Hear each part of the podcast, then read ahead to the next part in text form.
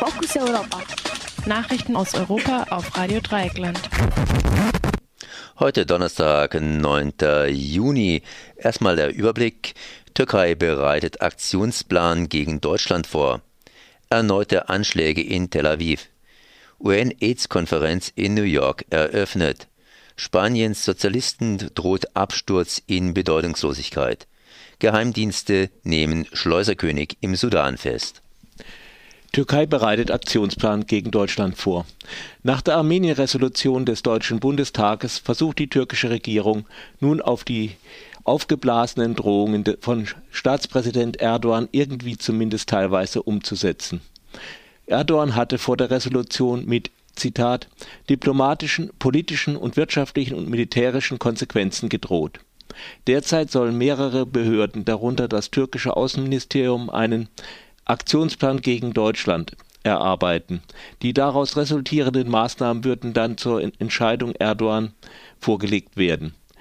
Die türkische Zeitung Sözcü berichtete zudem, dass der derzeit mindestens drei gerichtliche Klagen gegen deutsche Bundestagsabgeordnete mit türkischen Wurzeln vorbereitet werden würden. Konkrete Namen der Beklagten sind dabei der Grünen-Chef Cem Özdemir und die Beauftragte der Bundesregierung für Migration, Flüchtlinge und Integration Aydin Özuz von der SPD dass das türkisch-deutsche Verhältnis noch zu retten ist, scheint mittelfristig inzwischen unmöglich. So nannte die türkische Gratiszeitung Güneş Deutschland als Verantwortlichen für die jüngst verübten Anschläge in Istanbul. Ein Bild des Anschlags wurde mit der Überschrift Deutsches Werk betitelt. Deutschland würde Terrororganisationen als Marionetten benutzen, um die Türkei zu treffen in der israelischen Großstadt Tel Aviv kam es am gestrigen Abend im Zentrum der Stadt zu einer Schießerei, bei der vier Menschen getötet und mehrere verletzt wurden. Eine Polizeisprecherin vor Ort sprach von einem terroristischen Anschlag. Der Ort des Anschlags war der gerade zur Abendzeit vielbesuchte Sarona Park. Die beiden Schützen seien nach Augenzeugenberichten nobel gekleidet gewesen. Urplötzlich hätten sie das Feuer auf sich in Reichweite befindliche Passanten eröffnet. Beide Attentäter wurden gefasst, einer von ihnen sei verletzt und werde im Krankenhaus behandelt. Bezüglich der Identität der Attentäter soll feststehen, dass beide aus dem Dorf Yatta im Westjordanland stammen das Gebiet war in den letzten Wochen und Monaten einer konstanten Brennpunkt der Gewalt zwischen Israelis und Palästinensern. Der Anschlag war in den letzten Monaten nicht der einzige seiner Art. Durch Anschläge meist einzelner agierender Palästinenser waren in den vergangenen Monaten 30 Menschen ums Leben gekommen. Als Reaktion darauf töteten israelische Streitkräfte rund 200 Palästinenser. Bei den meisten soll es sich dabei um Angreifer gehandelt haben eine erneute Eskalation der Sicherheitslage ist nicht unwahrscheinlich. Die Hamas-Führung hieß das Attentat willkommen. Ministerpräsident Benjamin äh, Netanyahu kündigte eine Reihe von offensiven und defensiven Schritten als Reaktion auf die Anschläge an. UN-AIDS-Konferenz in New York eröffnet.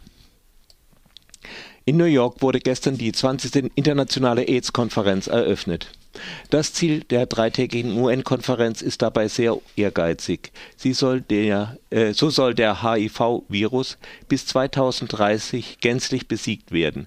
UN-Generalsekretär Ban Ki-moon sagte dazu, es sei die Aufgabe künftiger Generationen, eine AIDS-freie Welt zu hinterlassen. Dies würde durch die nachhaltigen Entwicklungsziele vorgegeben, die von den Vereinten Nationen vergangenen September verabschiedet worden waren Michel Sidibé, der Chef der Organisation UNAIDS, erklärte, auch Afrika habe endlich Erfolg vor, äh, vorzuweisen. Zum ersten Mal in der Geschichte der Krankheit sei es der Fall, dass mehr Menschen in Behandlung wären, als sich neue infiziert würden. Vom Erfolg ausgenommen sind derzeit West- und Zentralafrika. Dort werden von insgesamt 6,5 Millionen Infizierten lediglich 4,5 Millionen behandelt. CDB sagte dazu, wenn wir jetzt nicht handeln, um der Seuche für immer den, das Rückgrat zu brechen, wird die Welt uns niemals vergeben.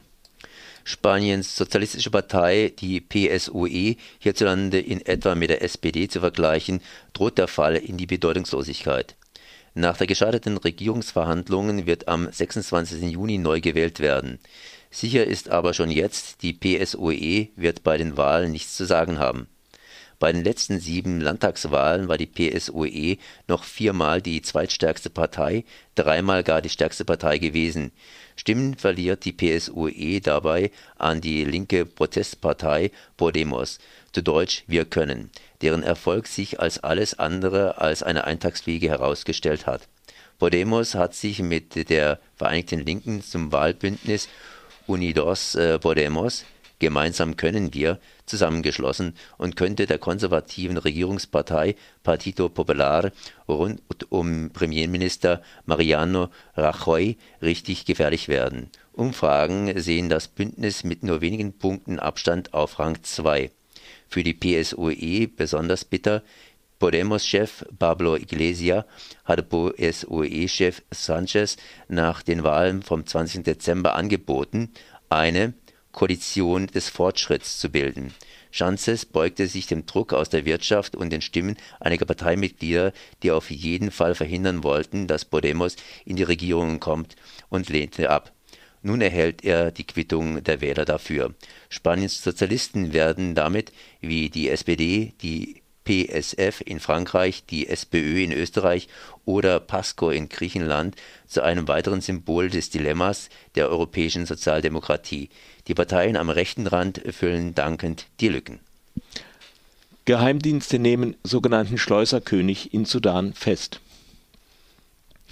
Der sogenannte Schleuserkönig Mesani Yesfelga Meret, der tausende Flüchtlinge nach Europa geschleust haben soll, ist im Sudan von Geheimdiensten festgenommen und umgehend nach Italien ausgeflogen worden.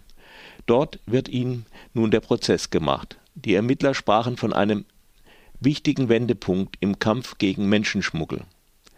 Der aus Eritrea stammende Meret stand auf der Liste der gefährlichsten weltweit gesuchten Kriminellen. Nach ihm war per internationalem Haftbefehl gesucht worden. Bereits der vom vergangenen Montag erfolgte dann seine Festnahme Meret wird verdächtigt, für bis zu 8000 Menschen pro Jahr die Überfahrt per Boot nach Europa organisiert zu haben. Mit dem Geschäft soll er Millionenbeträge verdient haben, die er angeblich unter anderem in Dubai angelegt haben soll, um sich zeitnah in Schweden zur Ruhe setzen zu können den Ermittlern war es in den Monaten zuvor bereits gelungen, mehrere Komplizen Merets zu inhaftieren. Die Verhaftung des Kopfes der Schleuser Schleuserings wurde als großer Erfolg verkauft. Ob die Verhaftung allerdings tatsächlich als Wendepunkt deklariert werden sollte, ist äußerst fraglich. Die Fluchtursachen werden ebenso bleiben wie diejenigen, die bereit sind, für eine Zukunft in Europa ihr Leben zu riskieren. Die Nachfrage für Schleuser ist also da und auch das System wird nach der Verhaftung Merets wohl bestehen bleiben. Es wird vermutlich schlichtweg jemand anderes seinen Platz nehmen